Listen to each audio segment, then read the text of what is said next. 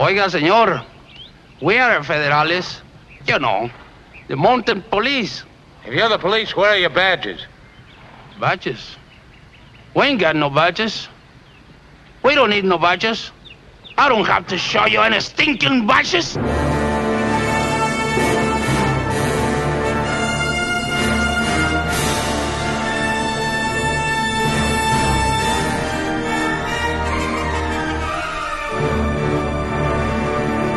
Começa agora o episódio número 40 do podcast Filmes Clássicos.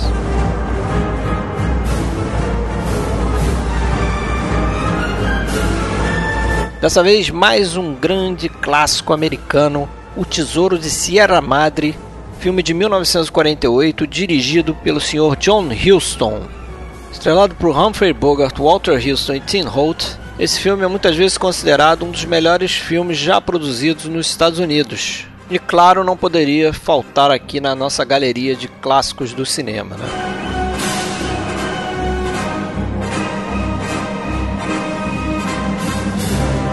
Esse é mais um daqueles filmes muito conhecidos pelos cinéfilos em geral, então a gente entende aqui que você já viu esse filme, por isso está escutando o nosso podcast e nós não nos preocupamos com spoilers. Acontecerão spoilers, então se você ainda não viu esse filme, pare, Veja e volte aqui para nos ouvir.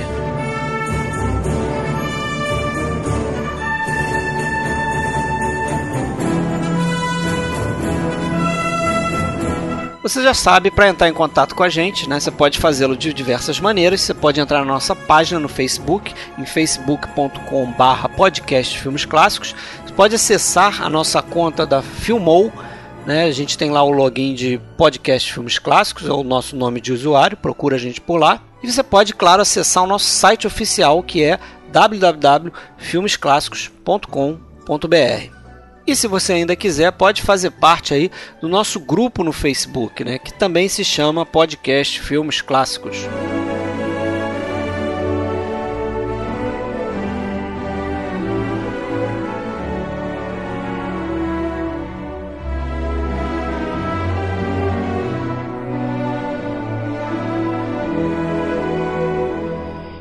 Então voltamos para falar de mais um grande filme, né? Dessa vez cinema americano, Tesouro de Sierra Madre. Hoje, como de costume, estou eu aqui, Fred Almeida, falando do Rio de Janeiro, e comigo de Blumenau, o Alexandre Cataldo. Fala, Alexandre. Olá, senhor. Boa noite, galera. É isso aí. Vamos falar de Tesouro de Sierra Madre, né? Filmaço. Filmaço. Mais um filmaço. The Treasure of the Sierra Madre, 1948. Filme americano da Warner Brothers, né? Dirigido pelo John Huston. E acho que o segundo grande filme do John Huston, né? Como, como diretor, né? Ele estava ali voltando da guerra, né? Depois de fazer diversos documentários né, para a campanha de guerra americana, né? A gente lembra que o primeiro filme dele foi Relíquia Macabra, né? Que acho que é um fato aí bem conhecido. E depois ele fez alguns filmes ali não tão bons quanto Relíquia Macabra e Tesouro de Serra Madre, na minha opinião, como Across the Pacific, né, com o próprio Bogart, que aqui no Brasil chamou Garras Amarelas. Garras Amarelas. Até que não é, não é ruim. Não, é não, ruim. não é ruim. É um bom filme, mas não, não se compara esses Sim. dois aí que são titãs, né? É. Na minha opinião. E antes ele tinha escrito o, o roteiro do Seu Último Refúgio, High Sierra, filme do Raul Walsh, né? Que também é um bom filme, eu gosto. Uhum, que filme. também tem o Bogart né, no elenco. Sim. Então já tinha aí uma princípio de colaboração dos dois, né? É, ele, eu, eu acho até que eles já tinham trabalhado, entre aspas, juntos em, em um filme do, é, do Gênio do Crime, final de 1938. Eu acho que foi o primeiro filme que que os dois trabalharam juntos, apesar de ainda não serem amigos naquela época. Foi de filme de 38 da Warner. E o Houston como roteirista, né? O Houston como roteirista, né? Isso. Realmente foi a partir do Falcão Maltese ali, ou Relíquia Macabra, né? Como você falou. Isso, tem dois nomes hoje, né? Que o Houston passou a ser realmente di diretor e também já começou dando uma bola muito dentro, né? E passou a ser um diretor com um bom controle aí sobre seus filmes, né? Escrevendo roteiro e tudo mais. É. Só que eu não sei, né? Eu acho que você talvez tem a mesma opinião que eu, assim, mas o, o acho que o John Huston foi um diretor um tanto irregular, assim, né, ao longo da carreira. Foi, ele fez ótimos filmes, mas também fez muita, muita bomba, né? É, fez alguns filmes meio questionáveis, assim, mas fez muita coisa boa. É, nesse filme aqui, como você falou, ele é o roteirista também, né? Como ele vai ser ao longo da carreira dele, vai escrever o próprio roteiro. E aí, no caso, a gente pode já começar a falar, de repente, desse roteiro, né?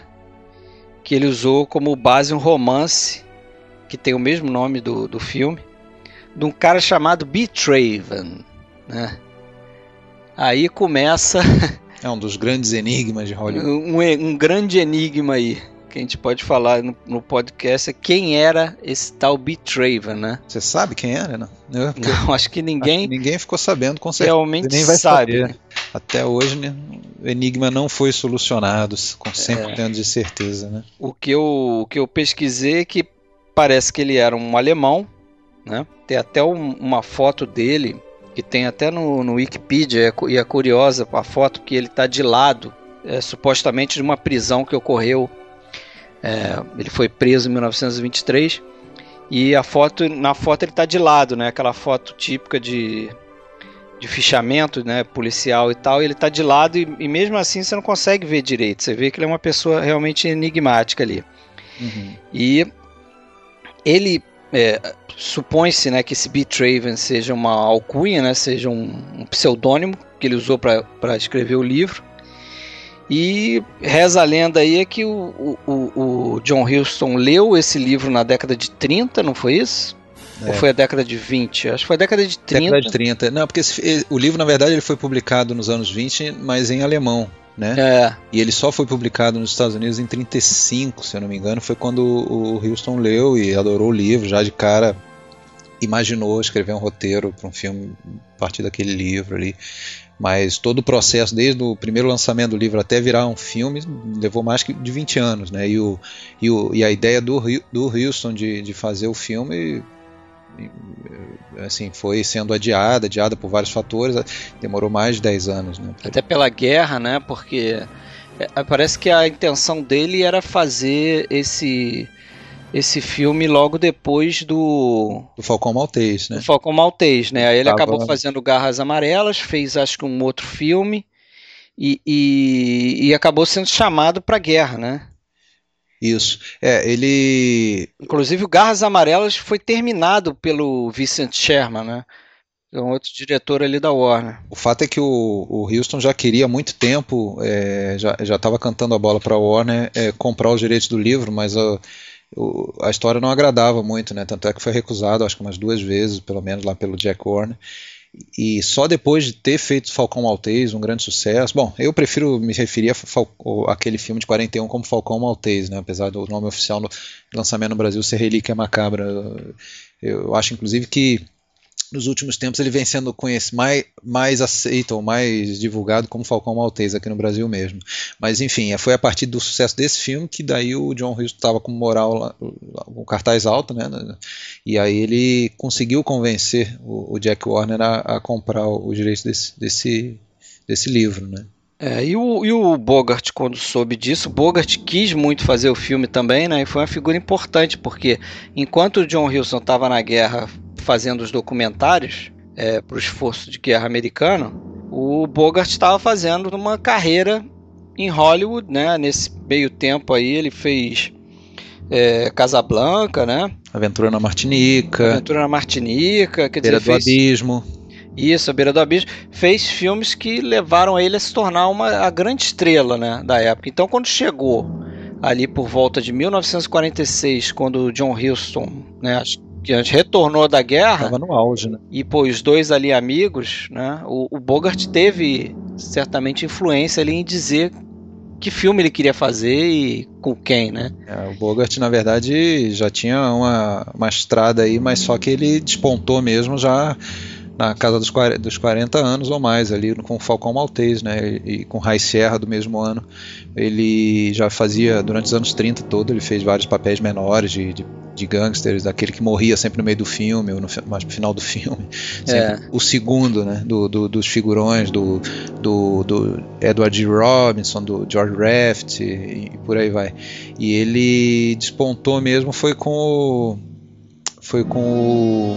Aliás, o filme que tornou ele mais famoso, né, que foi aquele Floresta Petrificada, foi inclusive do mesmo produtor do, do, do Tesouro de Serra Madre, né? O Henry Blank. Henry Blank foi um dos produtores de maior sucesso da Warner, tudo, né?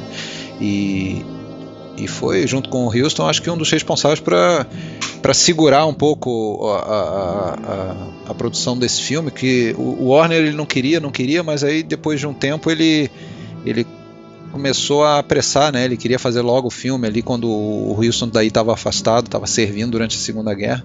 E aí o Jack Horner quis fazer o filme, tirar da gaveta, mas é, só que com outra, com outro roteirista, com é, inclusive, outro diretor e tudo mais. Chegaram a cogitar o Robert Ross e o próprio Vincent Sherman, que é esse cara que terminou Garras Amarelas em algum momento ali naquela, naquele período ali da guerra, eles tiveram roteiros escritos, como você falou, por outras pessoas e tal, e chegaram a começar a ensaiar uma produção só do filme. Só o Robert Rossen diz que escreveu, parece que escreveu nove versões do roteiro, só o, Robert Rossen, se eu, se eu não me engano que é. aliás depois seria um diretor com algum sucesso, fez bons filmes, né, como aquele o All the King's Men e, e o Body Soul, um filme no ar de, de, de boxe ali e tal.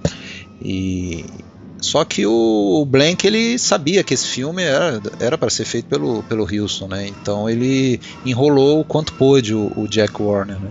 Até o final de 45, quando aí o Houston voltou, né? Para para os Estados Unidos e durante o ano de 46 daí ele sentou para escrever o roteiro do zero, né?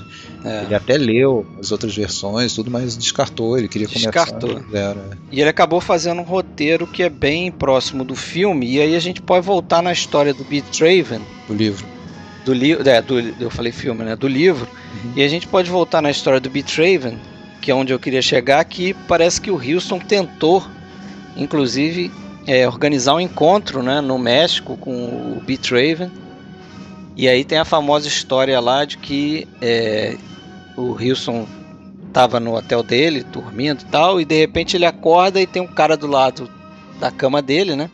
Que se apresenta como o, um, um intermediário ali do Beatraven, né? Um enviado do, do Beatraven, que seria o tal do Hal Croves, que se mostrou ali como um cara que representa o, o Beatraven, os direitos do Beatraven e que o Houston podia conversar com ele, Hal Croves, para resolver tudo sobre o roteiro.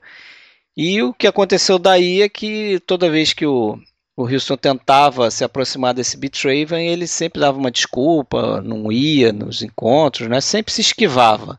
É, é, é importante eu... comentar Fala. que o Britt Traven ele não apareceu assim declaradamente nunca, mas ele, ele e o John Huston se corresponderam, se né? né? Inclusive é. ele deu ideias ali para ele, ele tinha intenções de atores, sugestões de atores e tudo, e, e dava pitaco na, no roteiro do filme. Então e, e o John Huston e ele trocaram muita correspondência até que culminou nesse encontro que acabou não acontecendo, né? Ou aconteceu, talvez. É, aí se suspeita, né, que o Beat Raven seja esse próprio Hal Croves, que é o cara que fisicamente acabou tendo contato com a produção, acabou virando uma espécie de consultor ali pro, uhum. pro filme, né? e estava sempre ali no set, né? E, mas o Houston, é, no primeiro momento, achou que o, o, o esse Hal Crowe seria o Beatraven, né? Só que depois ele mesmo, Houston, acabou é, é, tirando essa ideia da cabeça porque através dessas correspondências e, e através do livro, né? É, do Beatraven, o Houston achava que o, o, o Beatraven não poderia ser aquele cara mesquinho, aquele cara meio limitado que era o tal do Hal Crows, né? Uhum. Eu não sei você, mas eu acabei é, é, lendo em algum lugar que esse Hal Crows no final da vida, uhum, eu vi isso aí também, teria assumido que era o Beatraven, mesmo assim o Houston não acreditou. É, é verdade. É, e engraçado é que quando ele apareceu e trabalhou na, na, durante a produção do filme como consultor, como tradutor, tudo mais, é, é, a crença geral foi essa. Então todo mundo perguntava diretamente para ele, né? Você que é o Betrave, ele ficava pau da vida e tudo, né? Ele, ele não gostava, ele fugia, mudava de assunto, tal. Então ele negou, sempre negou que era. E aí dizem que no final da vida ele assumiu que era ele, né?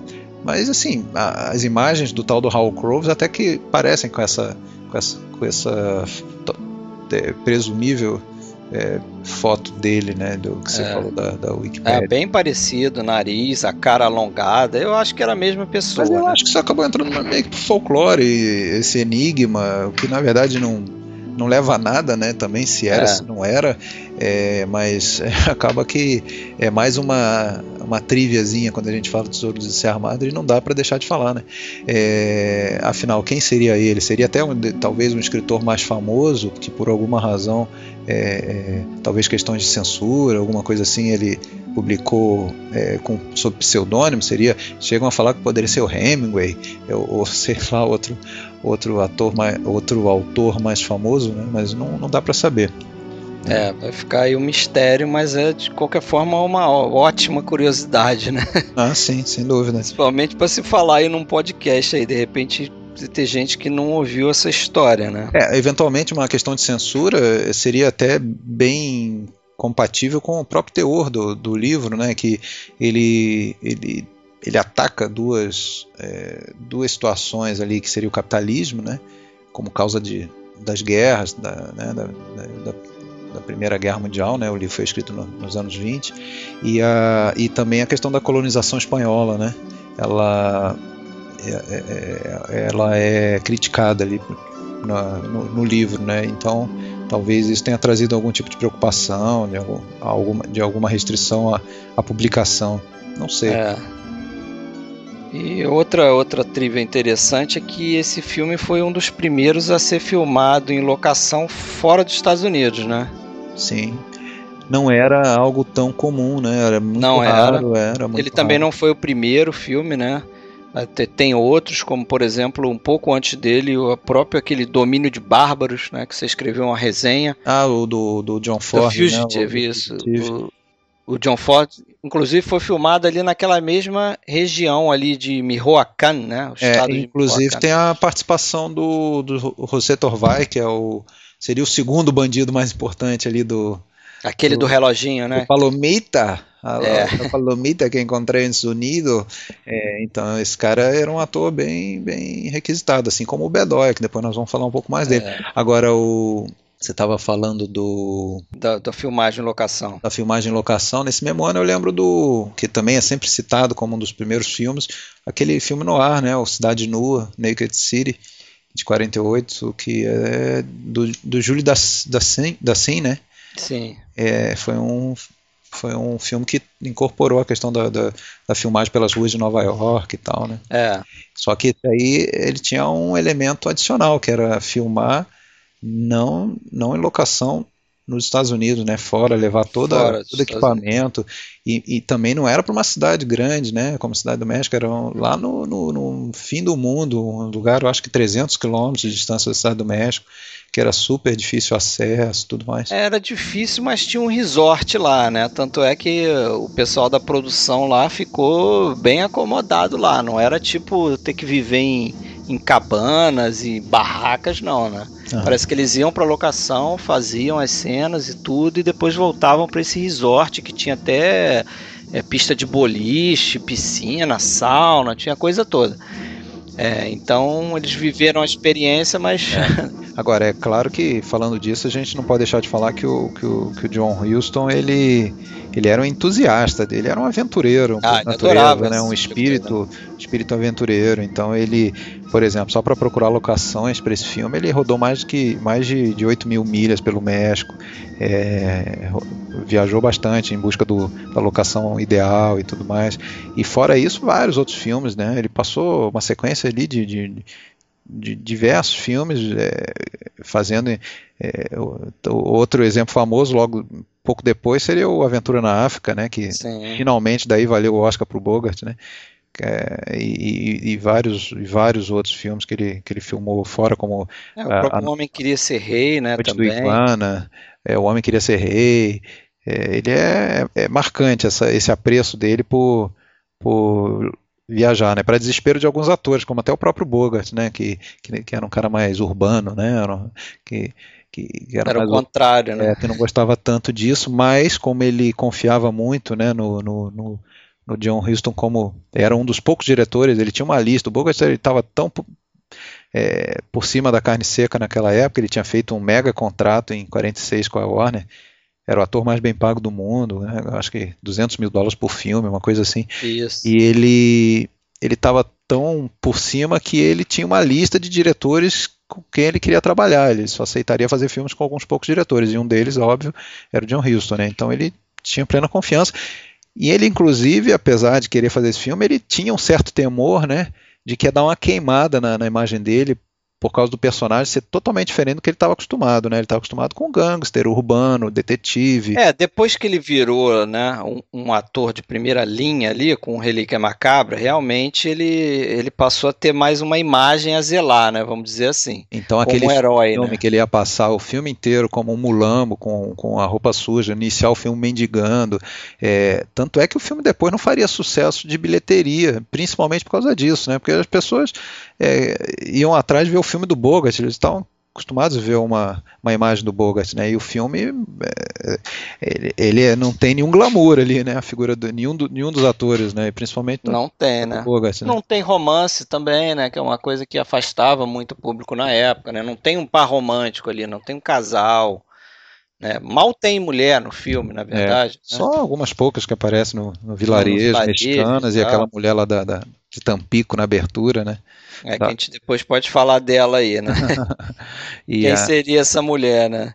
Agora, voltando um pouco aí para locação, é, eles filmaram também em Durango, né? E próprio Tampico, né? Que aparece na cidade. Eu descobri que, que Durango é, ela é, é, conhecida como terra dos escorpiões e também terra do cinema. É.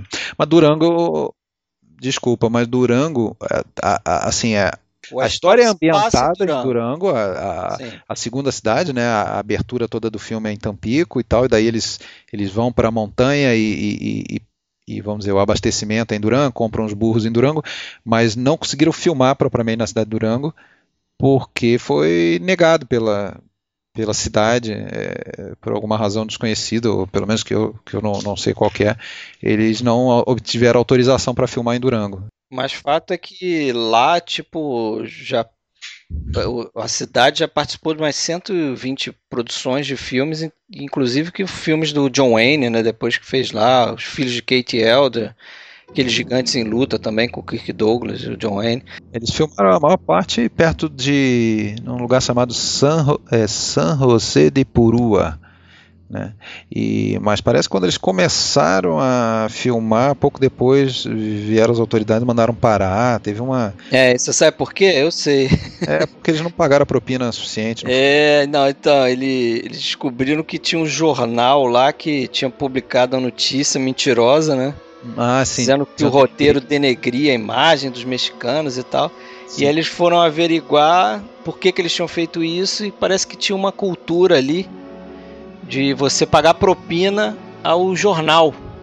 Uhum, né? Você quer filmar na, na ali no, no, local, você paga a propina pro jornal local para você poder filmar, uma coisa estranhíssima, né? E aí parece que o John Wilson cagou para isso, não pagou a propina. É, eles estavam, ele, eles tinham, eles tinham essa preocupação, né? Que era a época da, da política da boa vizinhança, que tinha sido implementada pelo Roosevelt, que na época já estava morto, mas enfim, a política da boa vizinhança com os países da América Latina e tudo, eles eles sabiam que eles não poderiam mostrar México e mexicanos de uma maneira é, depreciativa e tudo mais. Então, inclusive um exemplo famoso é que no roteiro, uma fala do, do início ali do filme, é, era para ser What a Stinking Town Tampico, que cidade fedorenta Tampico. Eles mudaram, né? Eles só falam assim, What a Town Tampico, que cidade.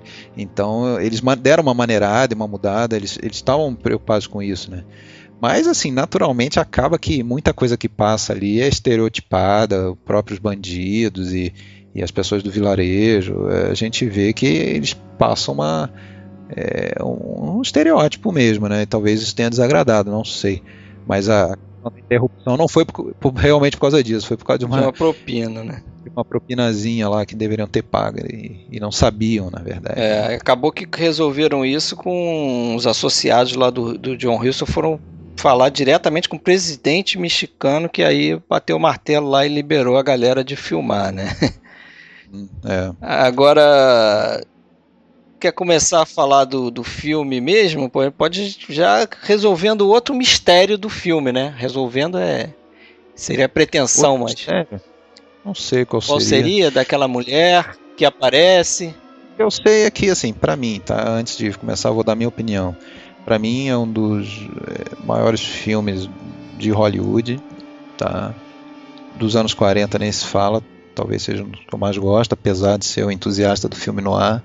Então, talvez pudesse Mas tem estar um pouquinho vários de outros. filme noir também né? aí, né? Também tem, claro, na, na temática do, do, do cara comum, numa pior, mas um cara comum que, que tem uma derrocada moral, né? É. Isso, isso daria até um título daqueles filmes do Mizoguchi lá, Decadência de não sei quem, Decadência a de Decadência de Dobbs. é. Um cara que vai moralmente sucumbindo e tudo mais ao longo, da, ao longo da, do filme. Uma das maiores atuações do Bogart, sem dúvida, eu acho que é uma das grandes injustiças do Oscar, que ele não foi sequer indicado, né? Acho que você concorda com isso Totalmente menosprezada, né? foi sequer indicado. Eu acho que tinha uma certa birra com ele ali em Hollywood, não é possível, porque ele só foi ganhar em 51, né, com o, na cerimônia de Ah, 52 talvez lá. ele não, não fosse reconhecido como grande ator, né? Mas E assim, é um filme que trata de ganância, de enganação, né, daquele trio ali, é, enfim. Mas basicamente a linha mestra é mostrar a decadência do, do Bogart, né, que, a- que acaba que, não vamos respeitar spoilers, né, acaba que ele mo- morre, não sei, mas deve faltar uns 15 a 20 minutos para acabar o filme, ele morre, né, então... É, o que era até talvez incomodou o Jack Warner, isso com certeza. Ele, ele forçou a barra para o Bogart não, e ficar vivo até o final do filme, né? Ele queria um finalzinho um pouquinho melhor, mas o, o John Huston bateu o martelo, ah, não fez concessões pro, pro Jack Warner. E depois o Jack Warner é, aplaudiu, concordou que ficou melhor desse jeito, né? Foi obrigado é, a ele reconhecia como um dos melhores filmes, né? Que a Warner produziu. porque é daqueles filmes que não fez aquele sucesso, mas depois é, foi sendo cada vez mais reconhecido como um, um grande filme e tal. É daquelas, daquelas cerimônias de Oscar que depois você revê né, e fala, porra, qual o filme mais importante? O Hamlet, do Laurence Olivier, que foi que ganhou, né? Ou, ou o Tesouro de Serra Madre. O Hamlet é um bom filme, mas eu acho que o Tesouro, É, o mais lembrado vai ser o Tesouro de Serra Madre, né? sem dúvida. Exatamente, apesar do Hamlet ser um bom filme, a atuação do Laurence Olivier é ótima e tal, mas realmente o que ficou foi foi o Tesouro de Serra grande Bogart, mas não sei se nós vamos falar agora, depois eu acho que tem um cara aí nesse filme que manda Ah, muito são bem. os dois, né? Rouba, rouba todo, quase todas as cenas em que está presente. É, uma presença. ver, e, o- e todos ali sabiam disso, perceberam isso. O Bogart percebeu, o Bogart, ele, como eu falei, estava no auge, ele não gostava de ser o segundo ou ser ofuscado, mas ele viu que estava acontecendo isso e meio que aceitou que, que ia ser desse jeito mesmo, porque estava difícil é, de, de, de competir, assim. É, e por respeito também ao Walter Houston, né? Ele venerava meio que o cara, assim, ele tinha res... pouco Pai, né? respeito. é. o amigo dele, né, o pai do John Hughes, para quem não sabe, né, o ator que faz o Howard, o, o- o explorador mais velho, ele era pai do, do John Huston, evidentemente, e, e teve uma atuação fora de série, né, eu acho que rouba todas as cenas e não, não por um acaso ele ganhou o Oscar de na sua quarta indicação, eu acho ali, né? Ele ganhou o Oscar de, de coadjuvante por É, esse ele filme. já era, você vê que ele já era ali consagrado, né, dentro de Hollywood, de certa forma, quarta indicação para o Oscar, não é para qualquer um, né? E é um ator também muito é, renomado no teatro americano, né?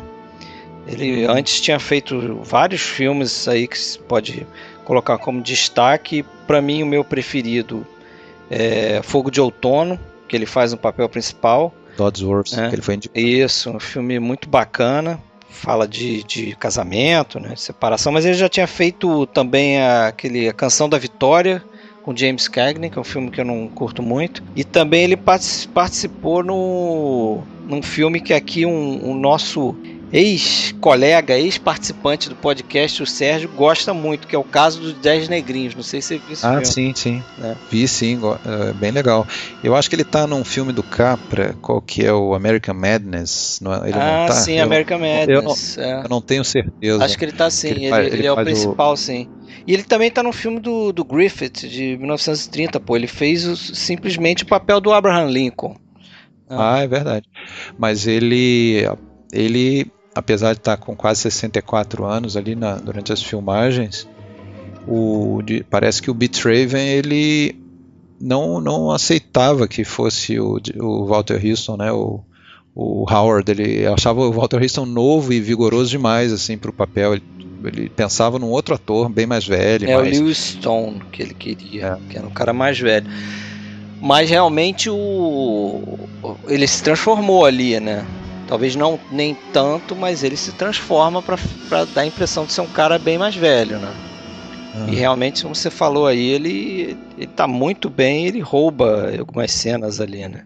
Engraçado que o que o, ele, e o filho, né, o, John Huston, eles tinham tido um, um certo afastamento durante a, a infância ali, a adolescência do, do, do, John, né, por causa da separação dele da, da mulher, né, o, do, do Walter mulher, e, e, e aí eles se reaproximaram depois ali quando, quando o John estava iniciando ali como roteirista e tudo mais, e nessa época eles estavam vivendo assim muito se davam muito bem diz que era uma, um respeito assim um carinho enorme tudo né.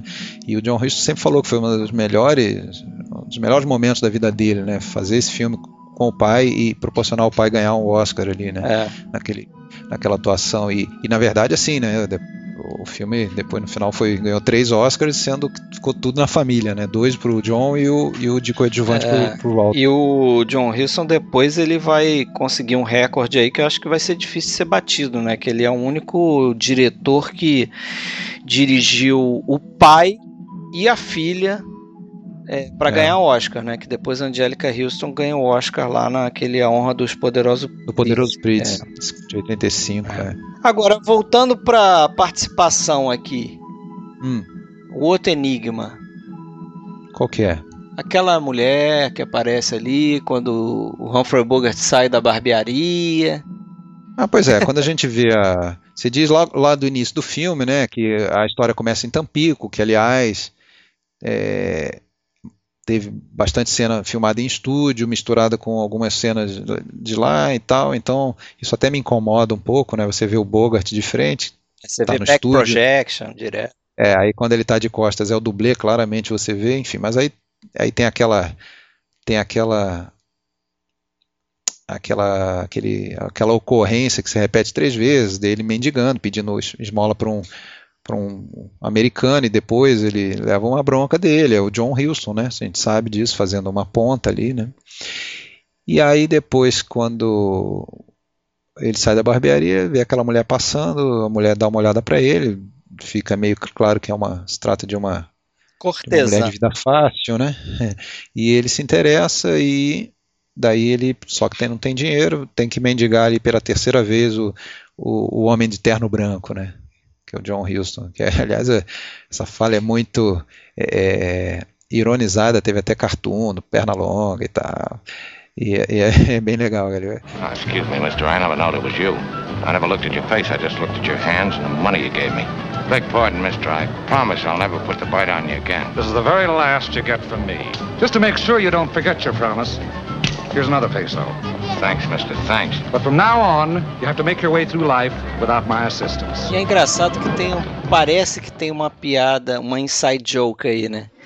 Porque parece que é o John Huston, depois de ter feito alguns filmes com o Bogart, falando pro Bogart, ó, agora você vai ter que se virar sem a minha ajuda. Sem a minha ajuda, é, na vida sem a minha ajuda. É, é muito legal.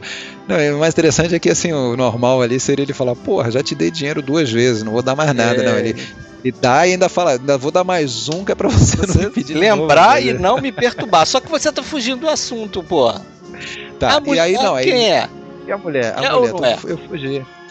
Cara, é que é, nos últimos é, tempos aí no, no, comentário em áudio do Eric Lex no, no, no DVD e Blu-ray, ele afirma que aquela mulher é a Anne Sheridan, né, que era uma atriz famosa ali da Warner e tudo, e, e teria contra, a Anne é, Sheridan, concordado. Só uma parte, a Anne Sheridan, para quem não se lembra, ela trabalhou no Anjo de Cara Suja, é do cheesecake, eu acho, não tem um negócio do cheesecake, ou não, grapefruit, alguma coisa que esfregam na cara dela, não é isso? Não, não, não. Ela fez Anjo de, Anjo de Cara Suja, que ela faz o par romântico de James Cagney.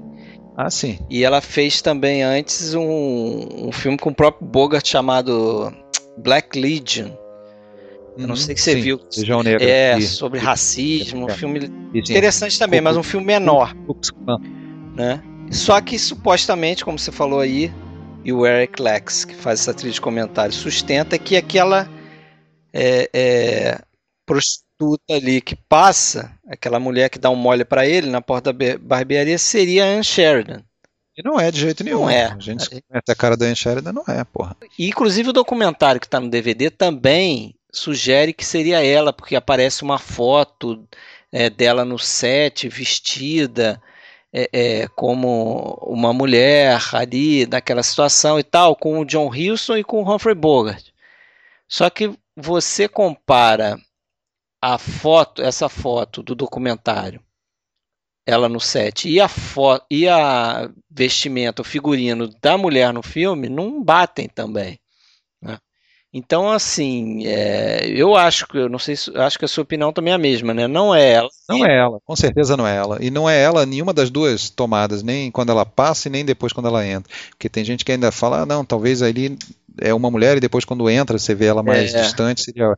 mas não é, não é. Dá pra ver que é a mesma mulher que passa é. e depois a que entra. O que se imagina é que ela, ela teria feito essa cena, né, como uma brincadeira e tal, uma, uma piadazinha ali mas por alguma outra razão eles tiveram que refazer a cena e fizeram com outra mulher, porque realmente não é ela. é, ah, mas tudo bem também, é mais uma lenda aí, né? Mais uma lenda. Agora, é, infelizmente, infelizmente o Eric Lex dá algumas umas bolas fora no comentário é essa, dá uma outra ali também, quando fala de um outro ator que identifica errado, mas tudo bem. Que é o Jack Holt, né, que é o pai do Tim Holt. Pai do Tim Holt, né, que é um do o, terceiro, o mais jovem mineiro ali, o, o, explorador, né? O Curtin. E, e o pai do ator Tim Holtz, que é o Jack Holtz, um ator veterano, ele participa numa cena do filme. É, ele é um dos caras lá do, do, do albergue Osso Negro, El Osso Negro, onde o Curtin e o Dobbs são obrigados a passar a noite, porque é o único lugar que eles conseguem pagar, né? Uma espelunca. E, só que é um, uma noite que muda né, o destino deles, porque ali eles conhecem o, o Howard, né, escutam falar sobre ouro e daí fica aquela sementinha ali sobre, sobre a, a possibilidade de ganhar dinheiro daquela forma. Né. É, e, e, esse, e esse, essa cena acontece aí, né? É, só mais uma curiosidade, como é muitas vezes comum em diversos roteiros, né? Quem não, nunca ouviu falar nisso pode reparar que é mais ou menos entre 10 11, 12 minutos, 10 e 15 minutos, que é um ponto de virada no filme, né? Onde o herói é Sim. chamado para aventura, e no caso os heróis são os três, né? Mas é justamente aí em 10, uhum. 11 minutos que acontece essa cena do Howard lá do Walter Houston no Osso Negro, que é o catalisador uhum. da aventura que vem, né? Ah, eu, eu adoro essa cena, Muito na verdade, boa, né? assim, porque quando eles entram ali, já antes de aparecer o personagem do, do Howard, a gente já escuta ele falando. Ele fala bastante, né? E aliás é ali já é o, Walter Houston roubando o filme, né? Falando e monopoliza a atenção deles, inclusive dos, dos outros personagens, sobre a possibilidade e do é, ouro. É curioso e... que ele, ali naquela cena ali, ele praticamente conta tudo que vai acontecer no filme, né? But I tell you, to make a real strike, couldn't be dragged away.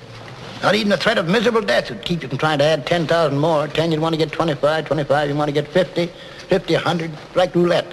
One more turn, you know, always one more. it wouldn't be that way with me. I swear it wouldn't. I take only what I set out to get. Even if there's still a half a million dollars worth lying around waiting to be picked up. I've dug in Alaska and Canada and Colorado. I was with the crowd in the British Honduras where it made me fare back home and almost enough over to cure me of the fever I'd caught. Dug in California and Australia, all over the world practically. I know what gold does to men's souls. vaticínio, né? Ele fala, eu sei o que. Aquela famosa fala, eu sei o que, que o ouro faz no coração dos homens, né? E o Bogart desdenha, ele fala, eu não, eu vou ficar satisfeito com 25 mil. Ele fala, olha, eu já, eu já, já escavei, já procurei é, ouro na Austrália, não sei onde, no Alasca, tá, tá, tá. E, e eu sei, quando você consegue 25, você quer 50, quando você tem 50, você quer 100 é a ganância, né? E ele prevê o que acontece. E os olhares do Walter Houston, em pelo menos dois momentos do filme, eu, eu acho fantástico, até saindo um pouco do Osso Negro. Um deles é no final do Osso um Negro, né? Quando, quando tem um aperto de mão. Puta, eu acho fantástico aquele momento, quando daí faltavam 100 pesos, né? E puta, e que lance de sorte, aparece lá o o Baretinha lá, o, o Robert Blake, o garoto da loteria, para dizer para ele que ele tinha acabado de ganhar, né?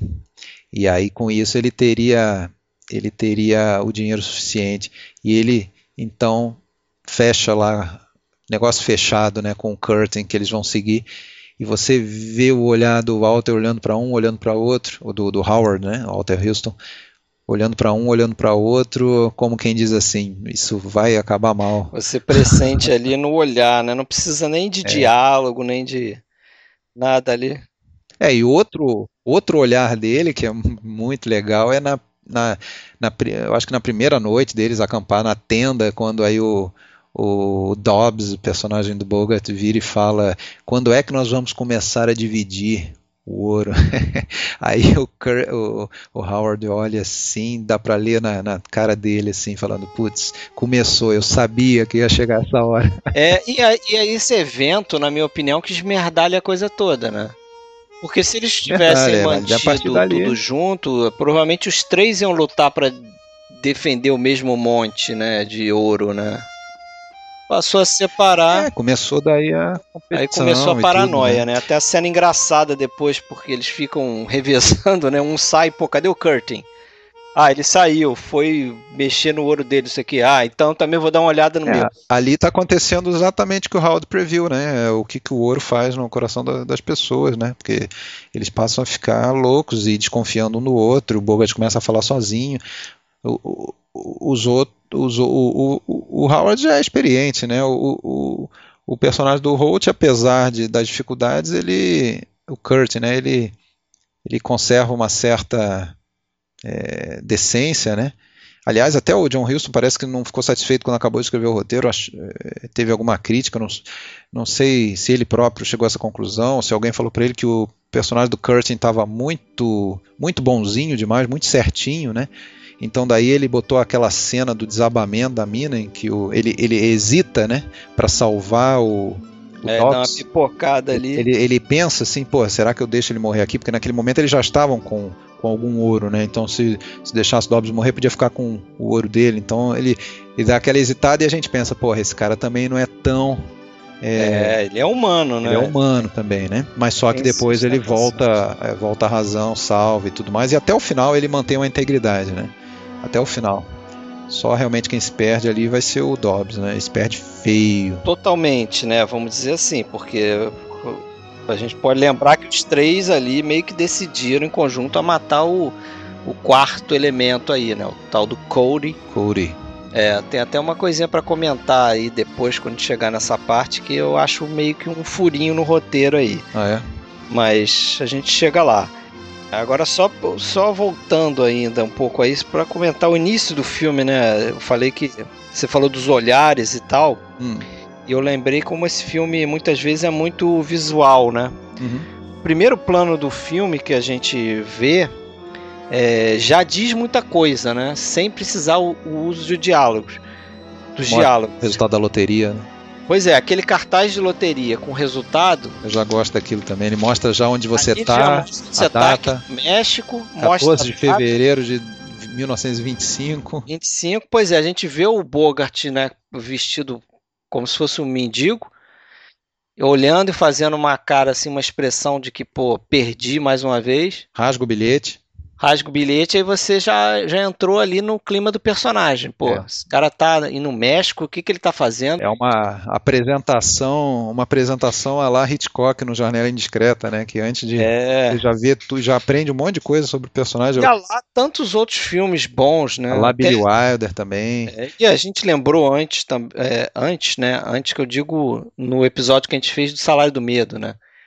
Como se assemelha, porque o Salário do Medo é depois desse filme, mas como se assemelha o, esse início numa cidade mexicana de estrangeiros, Ah, pois é. Tem, sem tem nada isso. fazer, sem dinheiro, tendo que se virar e tal. Muito Lembra isso, muito, sim. né? É, é verdade. E o só, só le- lembrando que a, a- a essa altura ali a- eles iniciaram filmando em estúdio em Burbank, né? Estúdio da Warner Burbank, depois é, de- principalmente aquelas cenas de Tampico do início e tal.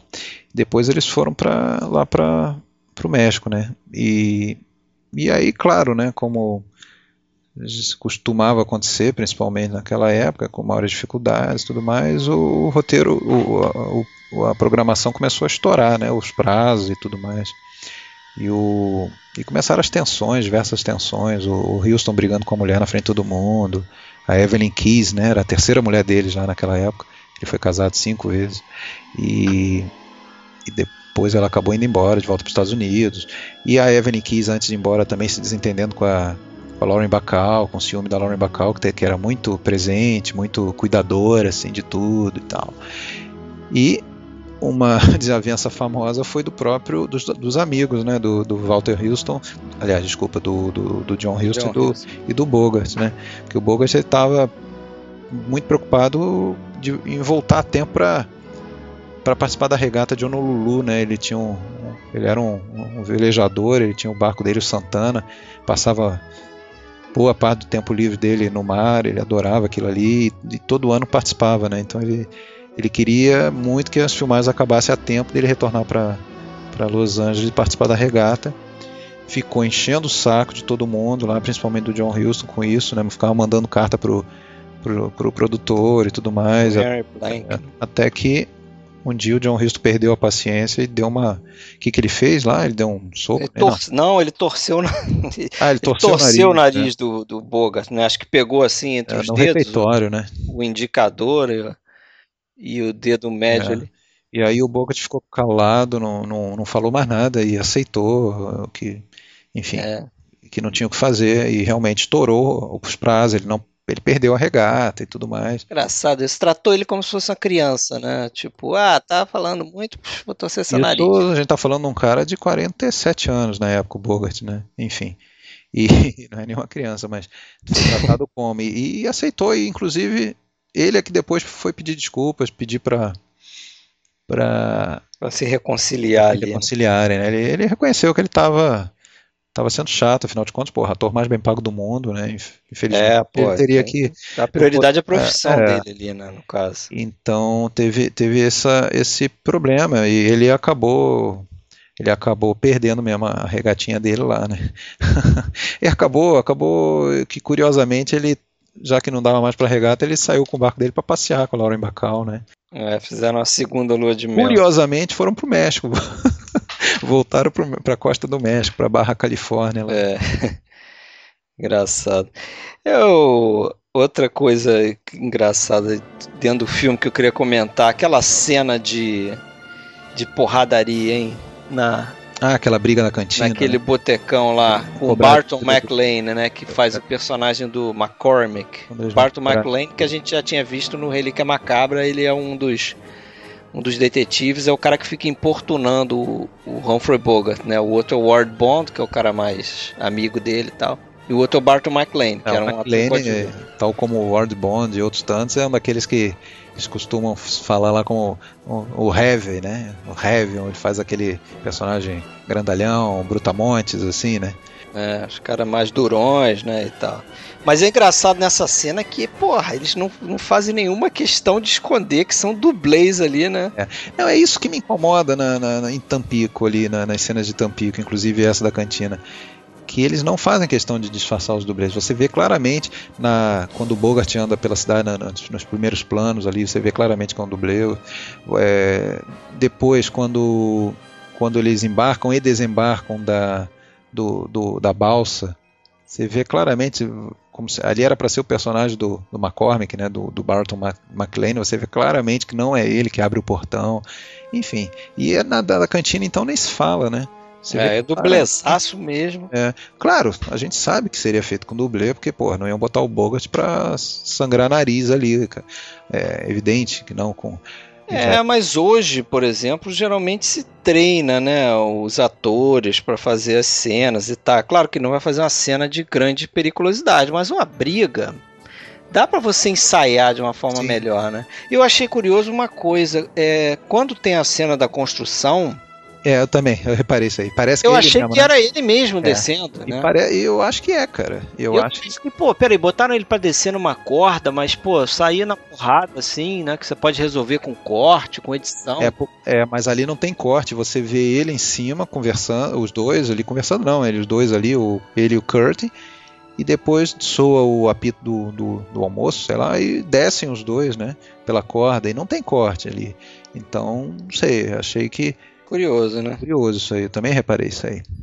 Outra coisa incomoda aquela do, do banco da praça, né? Que é quando ocorre o encontro do, do Curtin com, com o Dobbs, você vê claramente back projection ali, isso me incomoda um pouco, assim, sabe? É, talvez na época isso talvez passasse mais desapercebido, né? Uhum. Hoje realmente isso, a gente bate de cara e olha isso. Mas não que isso chegue a atrasar, é, atrapalhar né, uhum. a experiência com o filme, né? Eu acho que não.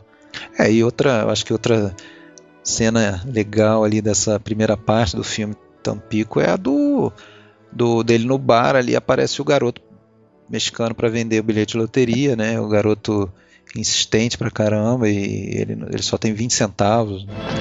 The lottery, senor? Beat it. I ain't buying no lottery tickets. Go on, beat it. 4,000 pesos, the big prize. Get away from me, you little beggar. The whole ticket is only 4 pesos. It's a sure winner. I ain't got four pesos. Buy a quarter of a ticket for one peso silver. If you don't get away from me, I'm gonna throw this water right in your face. É, que você já falou, né? O Robert Blake. É o Robert Blake, então, com na época das filmagens, eu acho que 13 anos. Que é um ator que ficaria famoso depois, principalmente série de TV lá, Bareta, passou no Brasil nos anos 70, acho que início dos anos 80. Isso. E ele teve, inclusive, um processo, uma acusação de ter assassinado a esposa num, é, mas ali para os anos 90, se eu não me engano, eu não sei exatamente que fim levou isso. E, é, e ele tinha trabalhado também na época, antes até do, do Tesouro Serra Madre, com, no, naquela série, eu acho que é os Batutinhas, né? E, é. ele diz que ele tem péssimas recordações ali, que era quase uma exploração infantil aquele trabalho, assim. Ele, é, ele, ele, agora, do Tesouro Serra Madre, ele tem boas lembranças, ele adorou trabalhar com Bogart por exemplo. Ele, dizia, ele já tinha trabalhado com, com, vários outros atores famosos de Hollywood, assim, mas ele dizia que o Bogart era especial, assim, que ele tratou ele como de igual para igual, assim, quase. E o e, o, e, o, e a, a coisa interessante, ele levou aquele copinho que o Bogart joga água na cara dele, né? Ele guardou aquilo, é. Né? E o, um e o John, John Hust era sacana mesmo, como aliás a maioria dos diretores parece que é, né, no set. Ele fez o Boca jogar água, água nele uma porrada de vezes. É, repetiu aquilo e o Bogart já constrangido, né, coitado. Agora eu descobri que o Robert Blake, ele, o último filme dele é um filme que eu gosto, do David Lynch, Estrada Perdida. Tá vivo, né, o Robert Blake ainda. Não tá? É, mas não sei, tá... mas ele o último filme que, que ele tem no IMDb é esse, Estrada Perdida, que ele faz até um, não sei se você viu esse filme, mas ele faz um personagem que é chamam de um homem misterioso no meio do filme, ele aparece, fala umas coisas meio sem sentido e tal, mas é bem marcante. Eu não sabia que era ele, fui descobrir uhum. aí para esse podcast. É, e de filme, eu acho que eu, pelo menos o filme que eu mais lembro dele é do que ele é ah, sangue, sangue frio, frio, né? De 67 lá, que ele faz um daqueles dois criminosos. Acho que é o papel de maior destaque no cinema, né, para ele. Acho que ele ficou mais conhecido mesmo na TV americana, né? É. E o, e o Bogart? Que, vamos, que, vamos falar mais do Bogart? O que, que você achou? Você Falar dele? dele no filme, né? Eu acho que a transformação dele é, é sensacional, né? Uhum. Assim, em termos de, da construção do personagem dele ali dentro do filme, não só da atuação dele, ele faz muito bem, mas como ele vai se transformando, né? Porque ele primeiro dá indicação ali que ele é um cara justo, né? Tem até essa cena do bar que eles batem no cara, mas pegam só a quantia que o cara devia para eles mesmo e tal. Sim. Né? Não preciso explicar, que acho que o pessoal que viu o filme sabe o que eu tô querendo dizer. E aí tem esse lance também que você já falou, que ele divide a grana da loteria, né? Sim, sim. Para completar ali o dinheiro para eles poderem comprar os equipamentos. Pra Ele ir dá, fazer- dá a gorjeta do garoto. É, ele, pô, você parece ver, pô, é um cara correto e tal, né? Uhum. E aí daqui a um momento ele começa, né, com aquela desconfiança, ele começa meio que falar sozinho, começa a rolar aquela paranoia de dele achar que estão sempre armando pra cima dele. E ele chega ao ponto de, de matar, né? Entre aspas, né? Porque ele acha que matou, mas na verdade não acaba que não matou. Curtin, que era o cara que tinha salvado ele, né, cara? Não, ele é o ele é o cara que logo ali naquela cena importante onde eles decidem é, é, matar o personagem do Bruce Bennett, né? Uhum. que é o tal do Cody, que é o cara que descobre eles lá e tal. E aí eles veem o cara como uma, uma ameaça, né? Ao, a exploração ali da extração do ouro. Eles decidem matá-lo. Ele é o cara que logo, ah, por mim a gente mata. Ele não tem, né? Sim, sim. É o primeiro a tomar essa decisão. Aí o Curtin acaba entrando, o Howard é contra, acaba ficando 2 a 1 um, e eles decidem matar o cara. E aí eu acho que tem um, um probleminha, cara Fala aí, mínimo no roteiro, mas, mas tem. é, qual que é? que é o seguinte: eles decidem matar, certo? Ah, beleza. Aí chegam lá pra matar o cara Tribunal ali, relâmpago. e o cara diz que, ó, tá vindo bandido aí, é melhor vocês não me matarem, vamos se juntar aqui e vamos sentar bala no bandido. Aí vem aquela famosa cena, né? É, a famosa cena da trincheira. Eles fazem, eles constroem uma trincheira assim pra se proteger ali dos bandidos. né? Isso, aí tem lá a cena que a gente pode comentar do Alfonso Bedoya, né? Famosíssima e tal. O diálogo que virou um clássico do cinema. Olá, senhor. É, então, a gente chega lá, mas mantendo a linha do pensamento aqui. Aí tá, eles trocam bala com, com os bandidos, o Cody acaba morrendo. E aí, cara, logo depois disso, quando os bandidos saem, pra mim não fica claro que se passou muito tempo. Dá a impressão que, tipo, na manhã seguinte, eles decidem sair da montanha. Né? Eles estão lá, é, é, não sei se você vai lembrar perfeitamente da cena, mas eles estão meio que é, é, contando mais um pouco de ouro ali e tal, e eles falam, ah, acho que já secou aqui, já não está dando muito mais e tal, vambora. Aí comenta um pouco ainda sobre a morte do cara, ou seja, que teria acontecido recentemente, e decidem ir embora. Aí eu fiquei pensando, pô, se eles já meio que sabiam que o ouro estava acabando, Uhum. Pra que Ah, tomar a é. decisão de matar o cara, entendeu? Pois é, é. Era simplesmente chegar e falar, ó, fica com a montanha aí que a gente tá indo embora, tchau. É, realmente não tinha pensado nisso. Isso me ocorreu, mas também não sei, Não não, é sei se importante, é. É, não- isso não estraga o filme, não. Tá? Não, não, tô, tô não. falando isso só como curiosidade. Pra mim não estraga em nenhum momento o filme. Acho que continua achando, como você falou, um dos melhores filmes americanos. É, não, não tinha reparado. E o, e o personagem do Cody, a gente pouco falou dele, né? É o, É. o ator Bruce Bennett, né? É, que foi atleta olímpico, né? Pois é, não sabia não. Descobri também ao dar uma pesquisada aí. Ele foi a- a- é, fez arremesso de peso, né? Participou inclusive dos Jogos Olímpicos de Amsterdã 28 e tentou ainda 32 Los Angeles, mas não classificou. E esse cara viveu 100 anos, hein? Morreu recentemente só, o Bruce Bennett. E ele era já tinha ficado famoso ali na- nos anos 40 com o personagem dele em Mildred Pierce, Alma em Suplício, com a, com a John Crawford, era o marido, Ele é o marido o ex-marido da John Crawford. E parece até lá nas filmagens no México o pessoal pediu autógrafo dele e tal. Mr. Mildred Pierce. Senhor Mildred Pierce e tudo É. mais. E ele, pô, mas eu acho que toda a parte que ele participa do filme, o filme ganha uma, uma aura de tensão, tensão, assim, né? adicional, né? Como se já não tivesse. O Tanto filme a- é muito bom, né, em fazer isso. a chegada, o encontro dele lá no vilarejo de lá em Durango com o Curtin, né, que o Curtin tenta despistar e não, não consegue, né? E aí depois quando o Kurt volta é seguido e eu acho bem, acho até interessante ali quando vira e fala o Kurt, né? Eu, eu acho que ele, eu acho que ele vai aparecer. É, como é que eles falam? Eu acho que ele fala, ah, você tem certeza que ele estava seguindo? Aí ele fala, tenho. Ah, por quê? Ah, porque ele tá ali. ele tá em pé ali. Acabou de chegar, é. E aí, pô, a gente até se assusta um pouco ali. Né? Que, que, que, primeira vez que vê o filme, né? O que, que, que esse cara quer? E você vê a reação do Bogart, que ele é. já levanta e meio que fica é. assim por trás do cara, falando, porra. É. E aí depois daquele julgamento aí, lá, porque ele chega com a arma na mão, o cara fala assim, é, eles já tinham colocado as opções: um, matar, dois, mandar embora, três, aceitar e dividir tudo. Aí eles chegam com a arma e ele fala: Ah, então foi a opção um, né, que vocês escolheram. Bennett foi um dos poucos casos em que o John Huston precisou dar instruções ali, porque ele não era muito chegado a, a dirigir os atores, né, a dizer como os atores tinham que se comportar, diferente de outros diretores que, que tem tudo meticulosamente pré-determinado. Né. Ele dava uma certa liberdade para os atores ali. O, só que o Bruce Bennett ele estava ele, ele não sabia exatamente, ele não, ele não entrou no espírito do personagem ali muito bem. Então o John Rich só virou para ele e falou assim, ó, seguinte, você é o mais inteligente deles todos ali. Você tem que ser.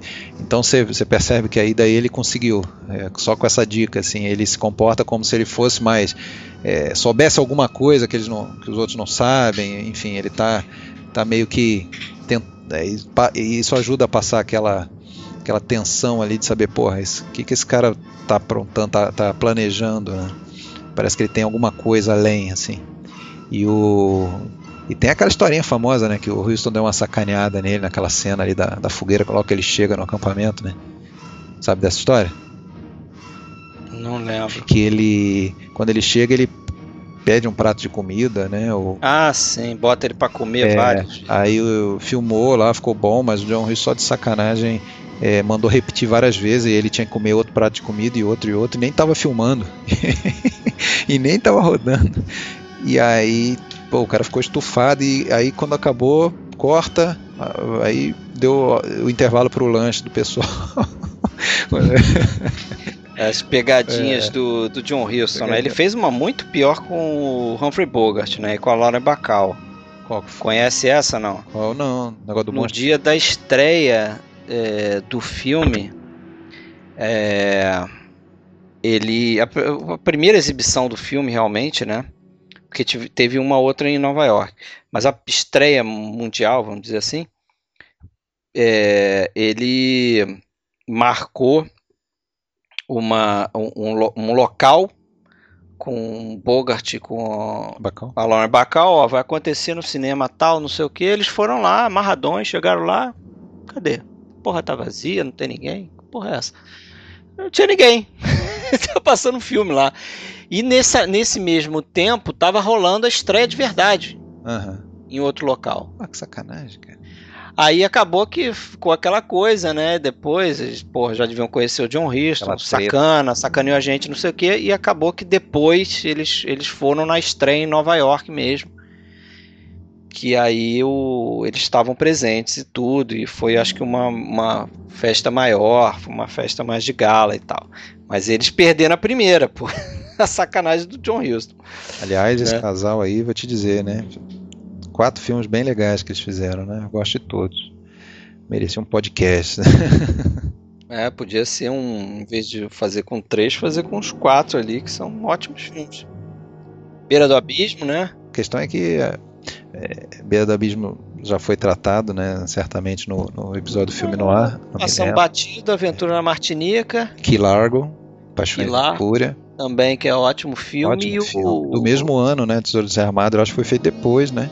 Tanto, foi logo depois. Mais uma parceria Houston-Bogart, né? Isso. Grande e filme. também o, o filme do Delmer Davis, eu acho. Ah, sim. É o Prisioneiro do Passado. Prisioneiro do Passado, que é um filme que não é tão é, é, apreciado, talvez, ou, ou, bem considerado, mas eu gosto bastante, assim. Muito bom, tem a São cena Francisco. inicial muito boa, câmera subjetiva. Né? É, se passa em São Francisco, Agnes Moorehead dá um show também tudo mais. É, mas assuntos para é, outros podcasts. Podcast. Aí vem a gente vai voltar na cena do, O famoso diálogo do Alfonso Bedoya. Oiga, señor, we are federales. You know, the mountain police. If you're the police, where are your badges? Badges. We ain't got no badges. We don't need no badges. I don't have to show you any stinking badges. Que veio do livro esse diálogo, né? Eles fizeram algumas modificações por conta de. Acho que ele xingava ali em espanhol e tal, e o código Reis não permitia isso. Então eles mudaram um pouco o diálogo, mas a ideia do diálogo, do badges, não sei o que, ele. Como boa gramática é, narrativa ou, ou cinematográfica, eles já tinham apresentado para nós os bandidos, né? Lá naquela cena do trem, que eles assaltam o trem. É. Isso foi um artifício do roteiro, né? O roteiro e o. Não do livro. É, que foi introduzido principalmente por, por, porque o John Huston tinha passado por situação semelhante né, nas andanças dele pelo México, procurando locação. Ele tinha tido um assalto num, num trem que ele estava, então ele, ele levou isso para o filme. E ali já aparece o, o Gold, Gold Hat, né? É. E, que é o personagem do Bedoya. E é aquele cara que você olha, parece um palhaço, né? Parece um paspalhão, mas acaba sendo altamente letal pro, pro Bogart, né? Pro Dobbs ali no filme. Né? É, tá, cruza o destino dele ali, né? Três momentos, nesse do trem, depois ali na, na, na cena da trincheira, que tem o famoso diálogo, né? Em que eles se apresentam como federales. É... Da Mounted Police? Fred é o nosso imitador. Ele, manda, ele, ele fica fazendo os ensaios aí pra Aí manda para mim no WhatsApp, eu, eu, fico rindo sozinho no trabalho, mas tudo bem. essa cena é inesquecível, né? Inclusive, essa cena é parodiada aí, cara. Sim, sim. Tem o Banzero no Oeste, você viu o filme do Mel Brooks, a comédia? É, não vi. Esse é um dos centenas de filmes que tá na minha lista, um dia eu vi. Pô, vê que é engraçado, né? E tem uma cena que eles estão é, juntando um monte de de gente lá para dar cabo lá no xerife, no ajudante xerife, aí chegam os mexicanos hum. na mesa e o cara falou: "Ah, vocês vão para aquele lado ali, sei lá, e toma aqui seus distintivos". Aí os caras fazem a piadinha em cima do Ah, sim, do sim. badges, né? É. Don't need no stinking badges. E o Bedoy, então, depois tem a terceira aparição dele, que é a final ali, né?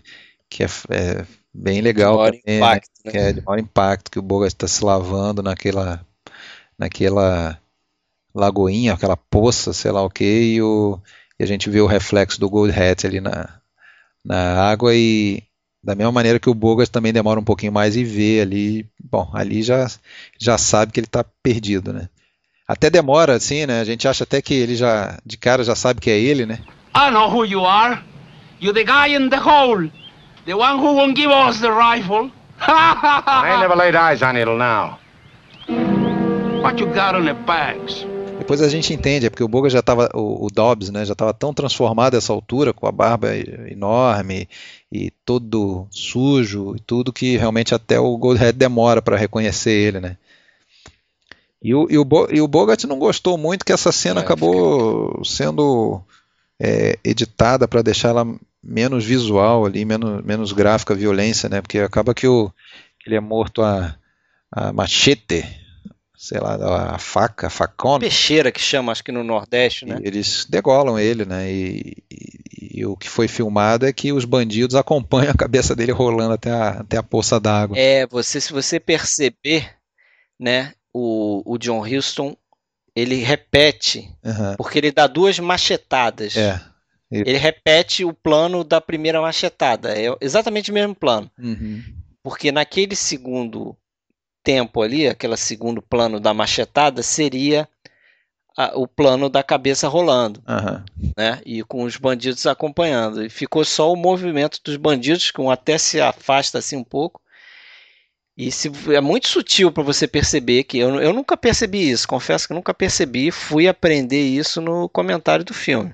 Né? Mas depois você olhando com isso em mente, você percebe que é. a ideia era essa mesmo, fazia sentido ali, né? O que, que, você achou da música do Max Stein, hein? Que é meio criticada. É, ela é criticada e eu entendo por quê, cara. É porque ela é muito daquela música que quer conduzir a emoção do, do espectador, é, né? É verdade. Algumas críticas que eu ouvi é que também ela seria muito sombria, muito para baixo e tal, que eu, e que eu acho que não, não é certo. Uhum. Eu não acho ela tão sombria assim, mas realmente ela é muito no, Melodramática. no Mickey Mouse, que chama, né? Aquela que a, a, a música tem que acompanhar ou tem que simular a emoção da cena. Então, muitas vezes ali ele passa de uma comédia para uma cena mais tensa, né? O, o roteiro faz isso e a música acompanha também imediatamente. Isso às vezes realmente fica um pouco previsível, né? Mas eu gosto da trilha em geral. É Sim. interessante Ah, e a gente trilha vai ouvir marcante, né? bastante ela aqui, né? é marcante. Eu acho que, que merece ser, ser, ser escutada. Eu sou um apreciador em geral de trilhas e, e gosto de, de tê-las, né? Então tenho essa trilha aqui comigo. Agora, é, o filme fez sucesso de crítica, né? Logo no lançamento, eu acho que ele foi. É, teve- como você falou antes, né? Recepção ruim por parte do público. É, né? de bilheteria não foi tão bem, mas foi, foi um filme que fez um sucesso de, de crítica. Diz que é um dos filmes favoritos do Kubrick. É, ele bota, acho que em quarto. Não ouvi dizer que seja um dos filmes favoritos do Scorsese, mas deve ser também. Ah, mas é, mas é. O Scorsese até participa do documentário, né? É. Fala um pouco e tal. Certamente ele gosta muito, né? pois é. E é um filme até que você falou antes aí, o Jack Warner adorou, né? Depois que viu pronto e tal, mas o que o departamento de marketing da Warner teve eh, dificuldade de vender, né? Ah, sim. né? Precisou Porque meio- não sabiam como vender. Pô, vende ele como um western, mas ele não é bem um Aí western. botou mulher no cartaz pra dar um. É, não tem um, não tem um, um apelo romântico no filme, mas bota uma mulher pra chamar o público feminino, né? Naquela época funcionava dessa forma, né? É, e, e, e vão vender o quê? Porque, porra, a história é trágica, o personagem principal, o cara tem um- uma queda durante o filme, se corrompe e tal. Como é que a gente vai vender isso? né? Pois é. Não foi um filme fácil pra vender, não. Acho que isso atrapalhou também a popularidade do filme, né? Agora você viu esse filme na televisão, cara? Na década de 90, 80, 90? Hum, não lembro, Esse acho é um que não. Esse, ah, então você teve o, o prazer de não ver esse filme colorizado. Ah, tá. Isso eu sei, que ele teve uma versão colorizada que circulou aí, mas eu não. Realmente eu não vi. Foi um daqueles filmes do Ted Turner lá da, do TCM, né? Que ele acabou pegando pra colorizar, como Casablanca, que a gente já falou em outro episódio aqui e tal. Mas esse era, era, era estranhíssimo, porque o personagem do Golden Hat tinha o chapéu dourado, né? e era muito carregado no dourado, era totalmente fake, assim. Ah, E eu tinha esse filme gravado em VHS colorizado. Eu me lembro que toda vez que eu revia o filme, eu tirava as cores da TV. Pra poder ver em preto e branco. Não, uma coisa que, que me incomoda até no, no Blu-ray aí tem a, tem a versão dublada, né? É, eu acho as dublagens antigas brasileiras muito boas até, com a dublagem, a, a questão da impostação de voz e tudo mais. É, eu gosto até, às vezes, de escutar quando já conheço o filme, só para como curiosidade mesmo. Mas o que me incomoda é que eles não apenas dublavam, né? Eles botavam músicas é, diferentes. é, então, as cenas de Tampico, por exemplo, se você escuta no, no dublado, é, fica o tempo todo tocando. Ah, Porra, clichê da música do. Botaram um clichêzão de, de, de música Isso mesmo. não existe no original. Não, né? não existe. Então, eu acho que eles passavam nisso aí, mas é, a, a- a versão, a dublagem propriamente, até que acho interessante, né? Vamos falar Vamos um pouco do Oscar. Vamos. Que esse filme era um dos favoritos, né? Pra ganhar o Oscar, né? Se De filme, você diz, né? achava que isso. Oscar de filme, Teve, é, isso. teve- porque ele teve quatro indicações, né? Que foi filme, roteiro, direção e ator coadjuvante. E Isso, ele só não ganhou a de filme, né? grande filme perdeu pro Hamlet, né? Teve é, Perdeu pro a invasão, invasão britânica ali naquele, naquele Naquele ano teve ano. sapatinhos vermelhos, né? do Paul, Também. do Paul e Pressburger, né? Isso, concorrendo. Né? E teve o Hamlet, né? Do, do, do Laurence Olivier. Isso. E, e a injustiça maior que você já falou aí, que foi o. O Bogart O nunca fato ter do sido nem ter sido Aliás, indicado, não ter sido né? né, indicado nesse filme. nem ter sido indicado, isso realmente foi Naquele ano foi indicado Lu- Lou Ayres, né, pelo Johnny Belinda, que fez, foi um filme de bastante sucesso naquele ano. O, É. o Montgomery Clift por Perdidos na Tormenta. isso, e foi indicado Clifton Webb, né, pelo Webb. Sitting Pretty, que acho que é bancando a alma seca, Acho que quem ganhou foi o Essa- Laurence Olivier lá pelo Hamlet mesmo, né? É, foi o Laurence Olivier. Mas realmente foi estranho, porque esse Lou Harris e, o- e teve um outro também, é, muito pouco, um ator muito pouco conhecido, eu confesso que não vi o filme, né? Dan Daly. Isso, que, que concorreu por um papel de um filme que hoje totalmente esquecido, né? Mas coisas do Oscar, né? cara? É, mas realmente, sei lá, deixar de Isso fora o Bogart foi esquisito. Por exemplo, Johnny Belinda, que era um filme que fez sucesso. que é bom, mas fez muito sucesso na época e é um bom filme, mas hoje totalmente esquecido. Poucas pessoas lem- lembram da, da Jane Wyman ganhando esse Oscar, lembram desse filme. É um bom filme e tal. Ela faz uma surda, muda, né? Não sei se ela é muda, se ela é surda, mas. Pô, tem bastante tempo que eu vi, já não lembro. É, também. O, mas ganhou, né? Ganhou primeiro por roteiro, depois o John Huston voltou lá para pegar o Oscar dele de, de diretor. E depois o Walter foi receber o seu prêmio merecidíssimo, né? Por, É. por ator coadjuvante. E aí nos agradecimentos ele falou, ó, eu há muitos anos atrás eu pedi pro meu filho fazer um filme para para eu ganhar Oscar, né? E ele finalmente fez. É, Então, ele reconheceu, mas ele não gostou que foi é, a pedido do filho, ele, ele atuou sem a dentadura. É. O filho pediu né, essa condição, mas eu quero que você faça sem a dentadura. É, Mas ficou bacana e, porra, e foi uma ótima atuação. Inclusive, tem um detalhe interessante, que é que o, várias cenas que o Walter Houston fala espanhol, né? E que realmente, até pra gente que entende mais o idioma, parece que ele, que ele, que ele sabia um mínimo de espanhol, né? E dizem que ele não sabia nada. Na verdade, o que o John Huston fez foi é, contratar um, um ator espanhol para gravar as falas é, os diálogos do roteiro, Sim. ficava ouvindo aquilo para treinar e aí memorizava a sonoridade daquilo ali e reproduzia quando chegava na hora de fazer a cena, né? E várias vezes ele fala em espanhol ali e a gente entende, não é um espanhol muito mal feito não, Não, é um não. espanhol típico que falaria um americano que falasse espanhol minimamente, né? é, mas mandou muito bem, né? Deu certo. Ele chegou, a- inclusive o pessoal da Warner lá, ele- eles chegavam a, a mandar cartinha pro bilhetinho pro John Huston para dar uma maneirada na atuação do, do, do, do Walter, que estava meio que ofuscando mesmo o Bogart e tal, tava indo, tava, né? E o- aí o John Huston pedia pro pai dar uma dar uma segurada ali e tal. e, e, assim, foi uma da- das melhores atuações do, do Walter mesmo, mereceu. E, e eu acho que assim, tem duas cenas especificamente ali que eu acho que dão Oscar pra ele, né? Que é quando descobre o ouro, né? Aquela famosa dancinha. Ah, nuts! Nuts, am I? Let me tell you something, my two fine bedfellows. You're so dumb there's nothing to compare you with. You're dumber than the dumbest jackass. Look at each other, will you? Do you ever see anything like yourself for being dumb specimens?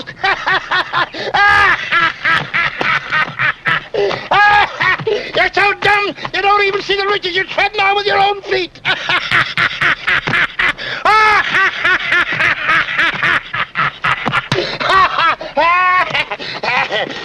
Entrou pra história e no, no final, né? Quando aquele destino irônico, né? Que não sobrou nada do, do ouro, que, que, que, que tanto. Como que ele reage, né? É, o grande Deus Ex Max- Máquina ali do, do vento, fazendo o ouro voar, né? É, Mas- ele reage, lembra. E, e um outro filme depois iria lembrar bastante, né? O do Kubrick, o grande golpe. Grande Golpe, né? Daquele aquele dinheiro voando no aeroporto. Mas ali ninguém ficou rindo, né? É, ninguém ficou rindo. Pô, e é- ele reage rindo e até o Kurt entra na, na risada e, É. e a gente se contagia vendo aquela cena. A gente acaba meio que impossível não rir. Oh, laugh, Curtin, old boy. It's a great joke played on us by the Lord or fate or nature, whatever you prefer. But whoever or whatever played it certainly had a sense of humor. the gold has gone back to where we found it. Oh! É interessante que combina com uma outra cena antes no filme, que é aquela cena onde eles declaram, cada um declara o que, que vai fazer com o dinheiro depois. Aham. Né? Porque o- os, os planos do que fazer com o ouro, tanto do personagem do Howard quanto do Curtin, são planos dignos, assim, né? Eles querem, um quer se aposentar, é, quer melhorar de vida ali, mas, mas uma vida não muito de, de gastos, né? De extravagâncias, que é só um, comprar um terreninho e tal, não sei o que. O outro também quer cultivar e viver uma vida mais tranquila, longe da pobreza, não sei o quê. E quando pergunta pro personagem do Bogart, ele é o cara que não tem muito plano. O plano dele é gastar o dinheiro, né? Esnobar, é pedir um prato num restaurante caro e mandar devolver, né? É gastar de qualquer forma e tal. Então você vê que os objetivos de vida acaba que no final é, quem teve o sonhozinho mais comedido ali acabou sendo premiado porque de uma certa forma atingiu aquele sonho, né? É, e aí o, tem aquela famosa frase do, do Curtin, né, no final do filme, é, que, é, que a gente, de vez em quando, até pode se lembrar dela ao longo da nossa vida, né, quando a gente acha que está passando por algum aperto, né, a gente lembra, ele fala, nós não estamos pior agora do que é, estávamos em Tampico, lá no, se referindo É. ao início da história, né, quer dizer, estavam na pior lá, agora estão na pior também, aquela coisa que às vezes se fala, né, eu nasci sem nada, né, então... É, nós sempre teremos Tampico, né? É, Parece nós sempre teremos Paris. é, Paris, né? Do Casablanca, né? E ele, na verdade, até no final, é, eu não lembrava desse detalhe, né? Mas revendo o filme aí, depois de um tempo, ele traça um plano ali, os dois, né? Ele traça o plano que ele vai procurar a viúva do, do Code para entregar é, a parte do, não sei, se, uh, algum dinheiro para ela, eu não lembro agora o que que era. É, para falar como ele É, morreu, é, né? falar, ah, is- isso, mas para contar como ele morreu, mas dá a entender que ele ia até tentar ficar por lá, né? Trabalhando na É, lavoura. se arrumar com a viúva. se arrumar com a viúva, aquela coisa toda. E o Howard já estava arrumado, né? Ele virou um, um guru daquela daquela aldeia de, de- de indígena ali do que, É. que, que- que praticamente sequestraram ele para para curar o menino e depois que curou o menino virou um, um deus ali, né? É. Podia casar com quantas nativas quisesse. E é isso que eu, que eu falei, eles acabam atingindo o- o- os objetivos dele, né? Pelo menos o, Sem, a história sem o ouro, a gente ten- tende a acreditar que vai acontecer essas coisas que eles falam, mas sem precisar do ouro, realmente. Então, ah, o objetivo deles não necessariamente passava por ter uma grande quantidade de dinheiro. né? É, esse filme está entre os 40 ou 50 melhores aí da American Film Institute na, na, última lista. É um filme bem bem ranqueado, assim. E o e, e, assim, você vê a influência desse filme em filmes mais recentes? Tem um aí que é bem citado e eu lembro que quando eu vi também, é um filme mais novo, 2007, eu eu, eu pensei nisso, que é o Sangue Negro. Ah, sim, mas é direto. Pô, o Thomas Thomas Anderson Anderson, ele Daniel viu Day-Lewis. diversas vezes, né? Ele viu diversas vezes esse filme para fazer o Sangue Negro. que é a decadência né, do sujeito, no caso ali, por causa do petróleo, né, no, no início da exploração do petróleo, no princípio do século XX, Bom filme também, né? filme. E tem uma influência direta aí do Tesouro de Sierra Madre. É isso aí. Acho que a gente pode fechar a conta, né? Vamos fechar. Entra aí o Beleza. Howard. O que, que o Howard vai falar agora? Howard vai só rir.